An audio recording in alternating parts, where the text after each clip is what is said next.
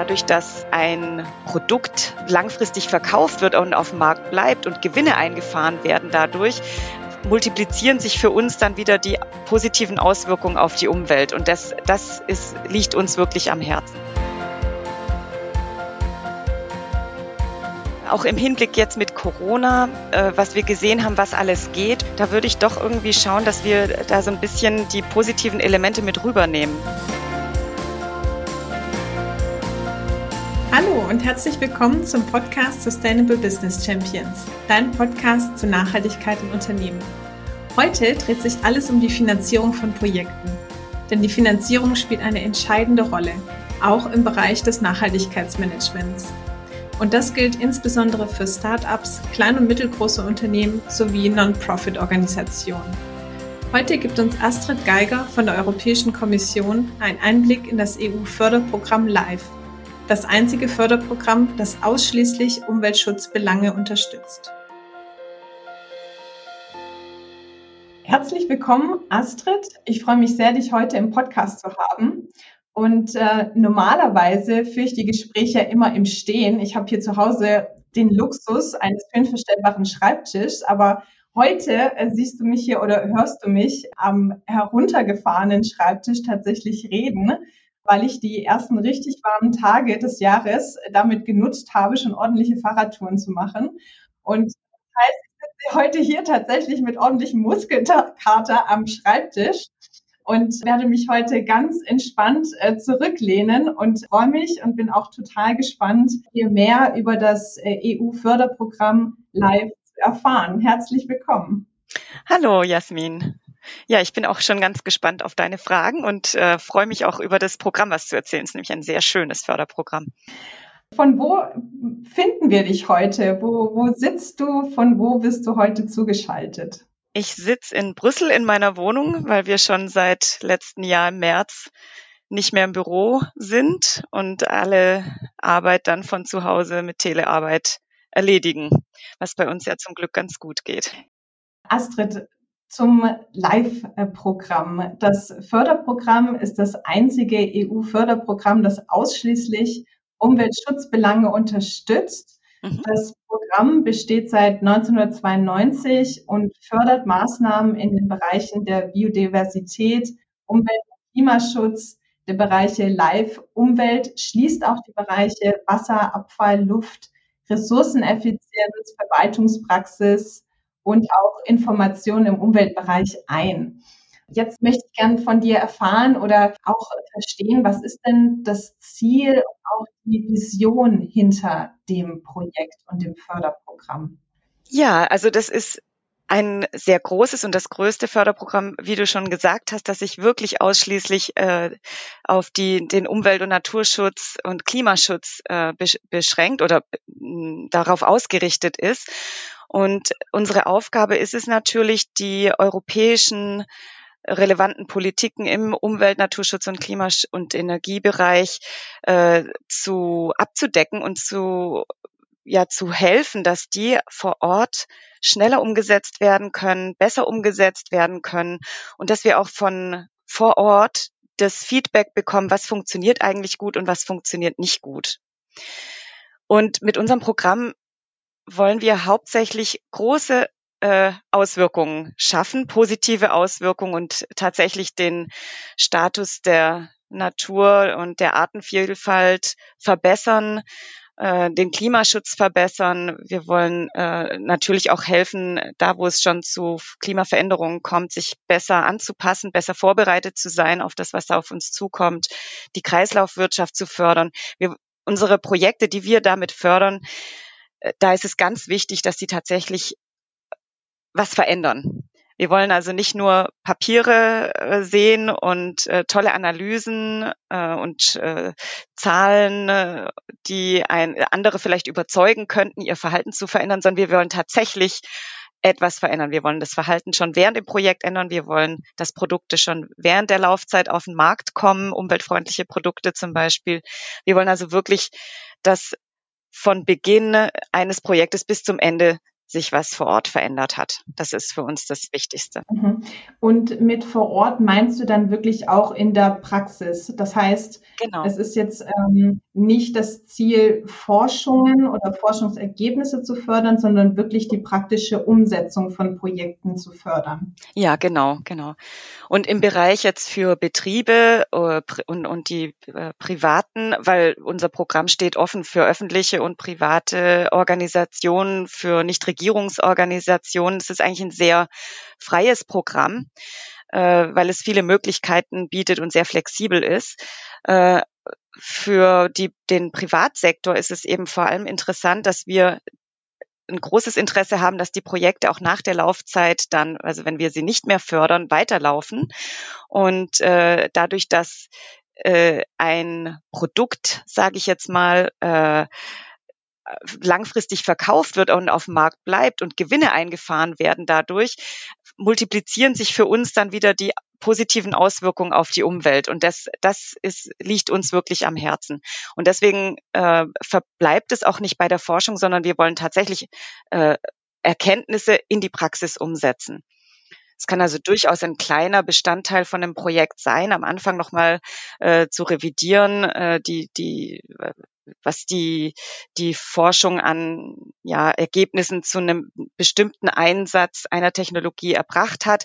Aber die Projekte kommen meistens wirklich mit der Technologie, die schon aus dem äh, Laboratorium raus ist und die jetzt eigentlich dann äh,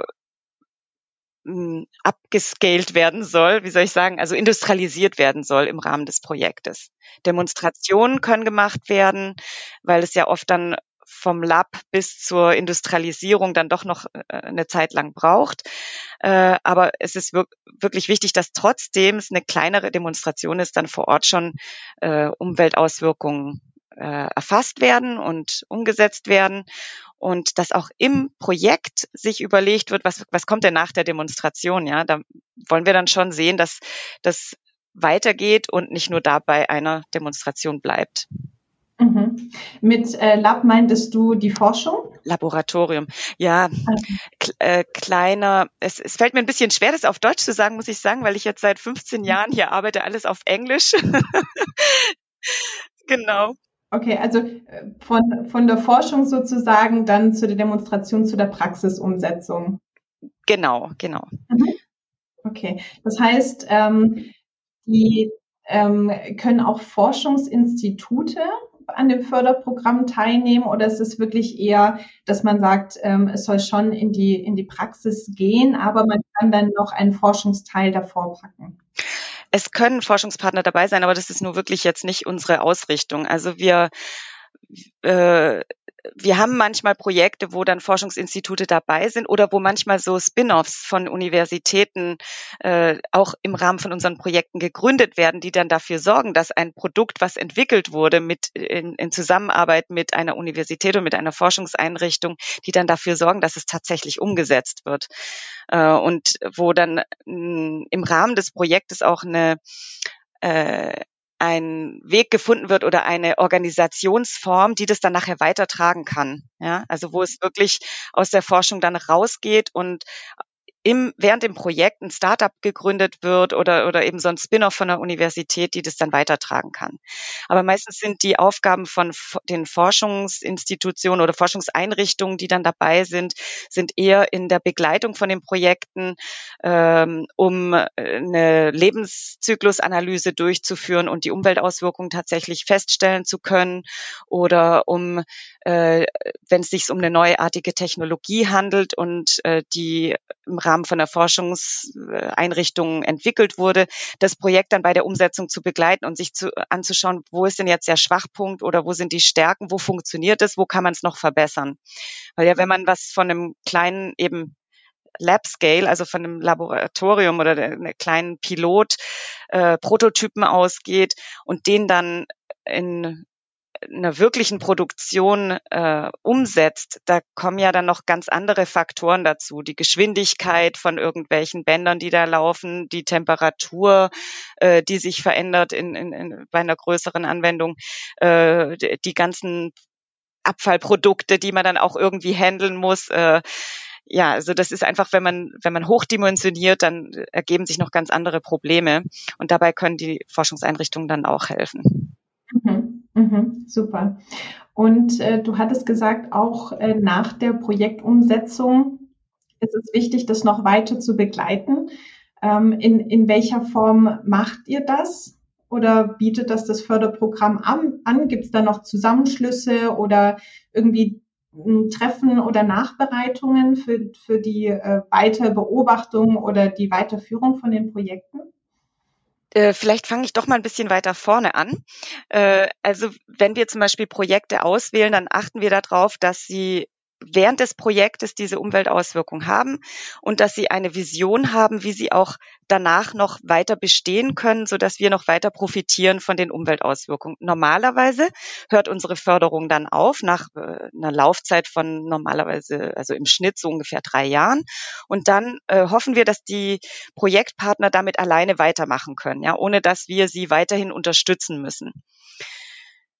Was wir aber gemerkt haben, wir haben einige wirkliche äh, Vorzeigeprojekte, ähm, die eventuell davon unterstützen können von unseren äh, Kontakten, die wir haben oder die wir selber auch nutzen wollen, um unser Programm natürlich äh, zu ähm, promoten, ja, weiter zu, zu geben und weiter zu fördern, ähm, die wir, wo wir eben das eigene Interesse haben, daran zu wissen, ja, wie ist es eigentlich mit den Projekten weitergegangen und äh, wo wir ihnen teilweise noch helfen können. Das ist aber eine relativ neue Sache, die wir da eingeführt haben. Äh, ursprünglich war das Live-Programm ein Naturschutz äh, Programm, wo aber immer mehr äh, Projekte auch gekommen sind aus dem Bereich der Industrie.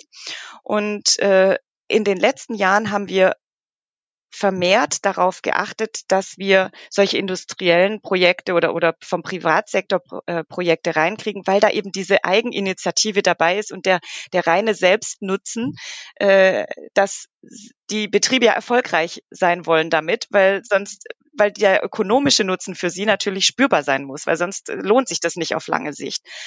Und äh, jetzt haben wir viele Projekte, die gekommen sind mit tollen technologischen Ideen und mit dem ganzen Umweltwissen dahinter, aber die keine Ahnung hatten eigentlich, wie sie denn jetzt das wirtschaftlich umsetzen sollen und wie das auf lange Sicht äh, in ihrer Firma weiterlaufen soll. Und äh, das sind dann hauptsächlich die kleineren Unternehmen oder die, die äh, Startups, die wir auch fördern können. Und da haben wir uns zur Aufgabe gemacht, dass wir von Anfang an diese Projekte begleiten. Wir machen also so eine Art Analyse, wo stehen die eigentlich in ihrer äh, Markt, äh, Market Readiness, sagen wir mal.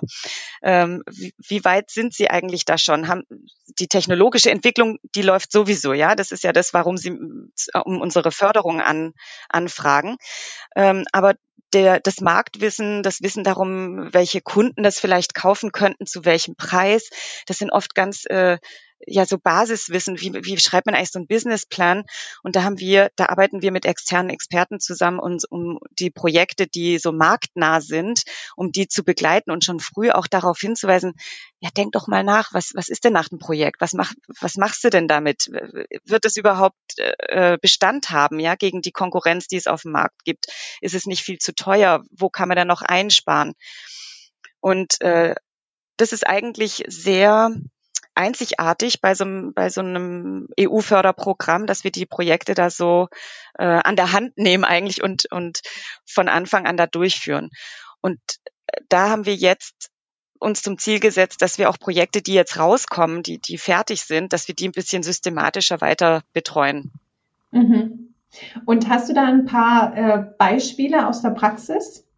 Also mein liebstes Beispiel kommt jetzt äh, aus einem Programm, wo wir explizit äh, Ökonomie und Ökologie äh, zusammengebracht haben. Das war so ein, so ein Intermezzo vom Live-Programm abgespalten und ist jetzt wieder äh, hineingeführt worden, zurückgeführt worden ins Live-Programm, weil nämlich ein Kollege neulich hier in Brüssel Schuhe kaufen war und hat doch da tatsächlich von diesem Förderprogramm äh, ein Label an den Schuhen dran gesehen und das ist äh, einfach ein Programm gewesen, was ich äh, gemeinsam mit meiner damaligen Abteilungsleiterin auf die Beine gestellt habe.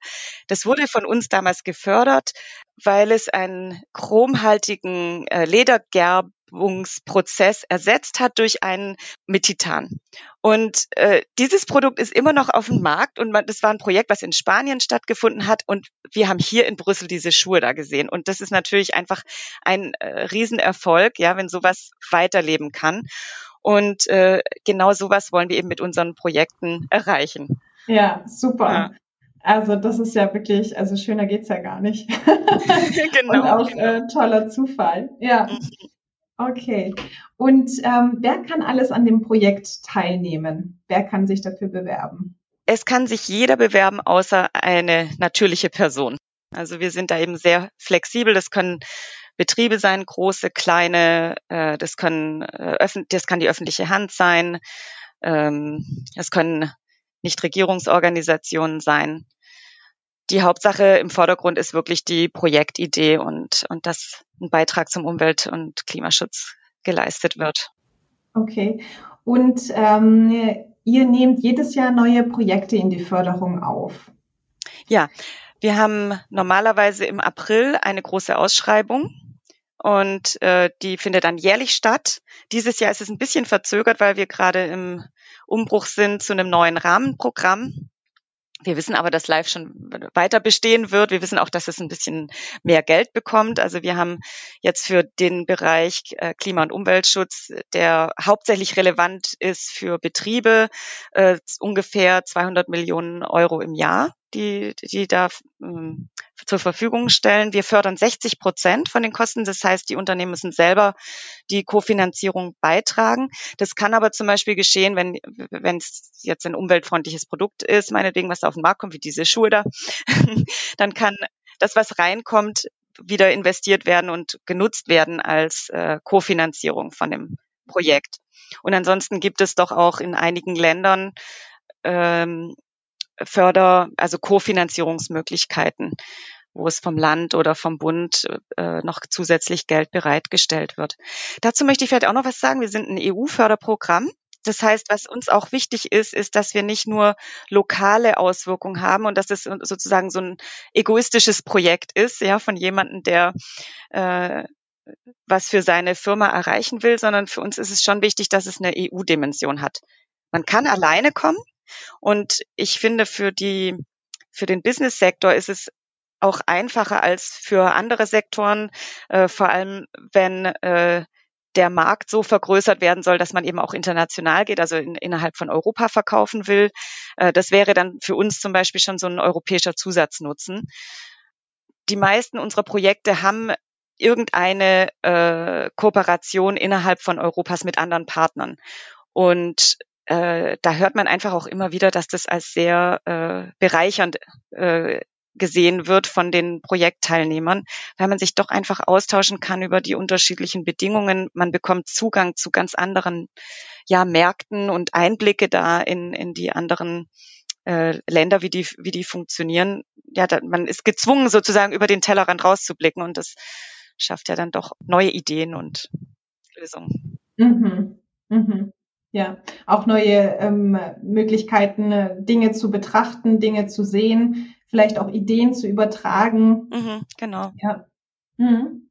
Und ähm, wenn man sich jetzt ähm, für das Förderprogramm anmeldet, äh, wo kann man das machen? Wo findet man mehr über das äh, Live-Förderprogramm? Am besten ist es sicherlich, man geht über die nationalen Kontaktstellen, die es gibt. Äh, da müsste man sich dann auf unsere Website umgucken. Natürlich haben wir eine Website. Äh, wir haben in verschiedenen Bundesländern verschiedene nationale Kontaktstellen. Es wird äh, koordiniert durch eine Kontaktstelle in Deutschland. Da können wir auch nachher noch die Links unten in die ähm, Texte mit reinbauen. Genau, das wäre gut. Ich wollte nämlich gerade jetzt sonst nachgucken und das ist bestimmt besser, wenn man die Links unten da reinbaut. Genau. ja, das ist auch für die Hörer und Hörerinnen einfacher. Also für euch packen wir die Links unten rein, gar kein Problem. Wenn ihr da Interesse habt, genau. findet ihr unten äh, dann die Links und dann könnt ihr nochmal genauer reingucken, euch informieren und da seht ihr dann auch die Möglichkeit, ähm, einen Förderantrag zu stellen. Ja, genau. Äh, wichtig ist eben, es gibt diese Ausschreibungen, auf die hin muss man sich dann bewerben. Und äh, wenn man sich da im April bewirbt, dann kann man sein Projekt im Juli des nächsten Jahres anfangen. Das heißt, wir haben sicherlich nicht die super innovativen, äh, ähm, die jetzt ganz schnell auf den Markt wollen und äh, von, von vornherein so ein äh, Skyrocketing da, so, einen Erfolg haben, ähm, sondern schon eher die, äh, die die Innovation bringen, die einen soliden Projektplan haben und wo es aber nicht so drauf ankommt, dass man jetzt sofort gleich loslegen kann. Mhm. Okay. Ja, das heißt, es sind auch so Dinge wie Projektplan, es sind ein paar Punkte, die man dann auch zu dem Antrag mit beilegt. Genau, es gibt da zwei verschiedene äh, Schienen. Das eine ist im Bereich Umweltschutz, Ressourceneffizienz, Kreislaufwirtschaft, Umwelt und Gesundheit. Da gibt es ein zweistufiges Verfahren. Im Klimaschutzbereich ist es ein einstufiges Verfahren. Da muss man gleich seinen gesamten Antrag mit Projektplan und äh, detaillierten Finanzplan. Da muss das Konsortium dann auch stehen, wenn man mit anderen Partnern zusammenarbeiten möchte. Äh, allerdings, ja, das ist dann eben ein einstufiger Plan. Da ist äh, zumindest traditionell, sagen wir mal, eine, eine Erfolgswahrscheinlichkeit zwischen 20 und 25 Prozent, je nachdem. Wenn man einen guten Antrag hat, ist er natürlich höher. Okay. genau.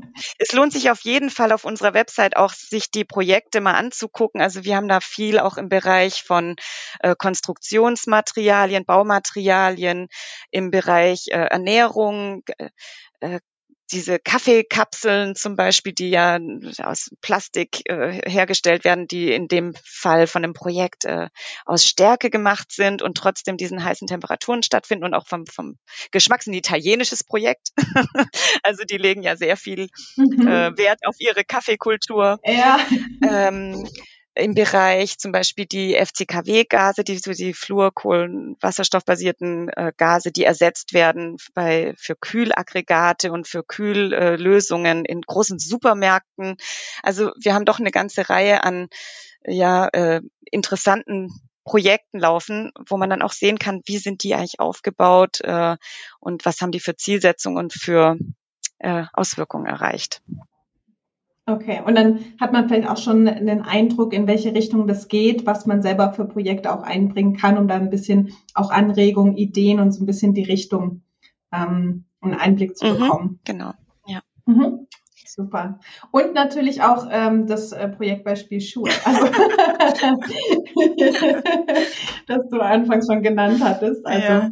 ja. super, ist wirklich eine schöne Bandbreite. Was mir noch einfällt, weil, weil ich gesagt habe, wer kann sich, oder du hast es gefragt, wer kann sich bewerben? Also äh, wir ermöglichen es auch Startups. Dabei empfiehlt es sich wahrscheinlich, dass man äh, mit anderen äh, sich zusammentut, weil man als Startup ja doch äh, ja noch einiges äh, lernen kann, würde ich jetzt mal sagen, im Bereich von äh, EU-Projekten jetzt speziell. Ähm, die Förderung, äh, die Förderung von einem Projekt, die durchschnittliche Förderung ist so zwischen 700.000 Euro und anderthalb, zwei Millionen, würde ich jetzt mal sagen. Das heißt, das Gesamtprojekt äh, ist bei uns im Schnitt zwischen eineinhalb, 1,2 bis, ja, drei, vier Millionen so nur damit man auch so ein bisschen äh, eine Idee hat. Wenn man jetzt äh, mit einer sehr kleinen Lösung kommt, dann ist die Chance sehr gering, dass man äh, den, den Zuschlag bekommt eben weil wir an diesen Auswirkungen auch so interessiert sind und man natürlich, wenn man eine, relativ kleine Lösung hat, nicht so viele Umweltauswirkungen erreichen kann, in den meisten Fällen zumindest. Mhm. Okay, ja, vielen Dank nochmal für den Hinweis.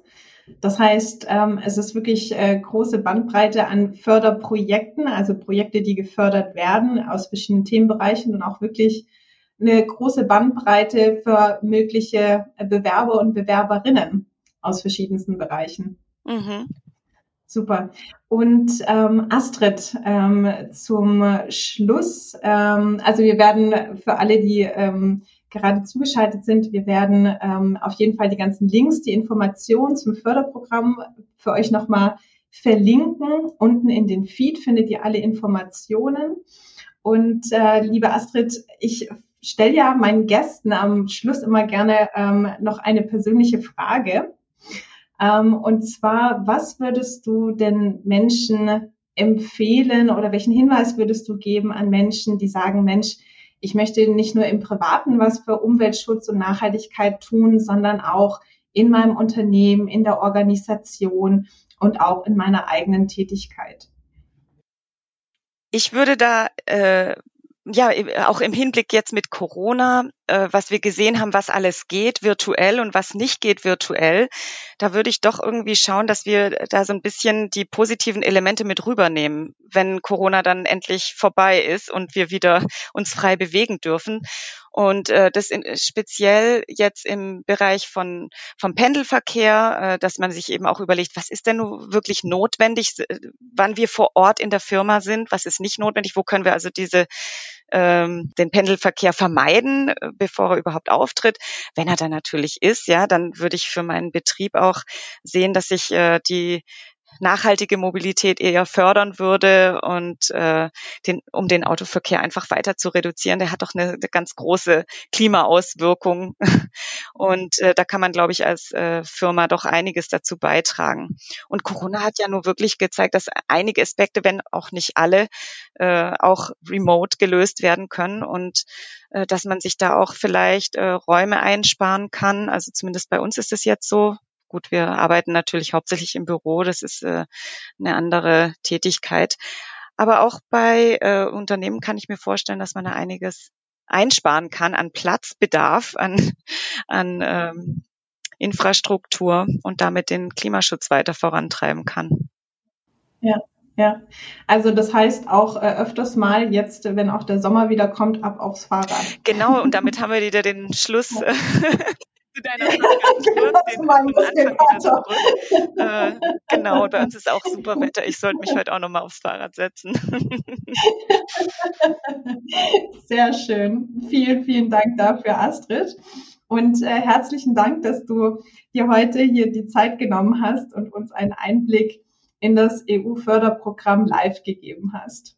Danke, Jasmin. Herzlichen Dank und äh, weiterhin viel Erfolg und äh, viele ganz tolle weitere Projektumsetzungen. Dankeschön. Okay, tschüss. Schön, dass du heute dabei gewesen bist zum Podcast Sustainable Business Champions. Ich hoffe sehr, dass dir diese Folge mit Astrid gefallen hat.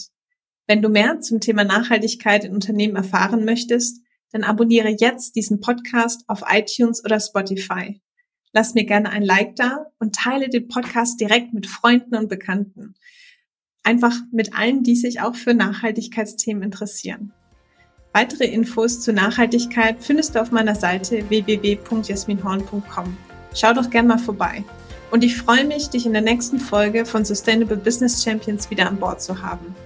Bleib weiterhin engagiert und begeistert für das Thema Nachhaltigkeit. Ich wünsche dir alles Gute, viel Spaß und bis zum nächsten Mal.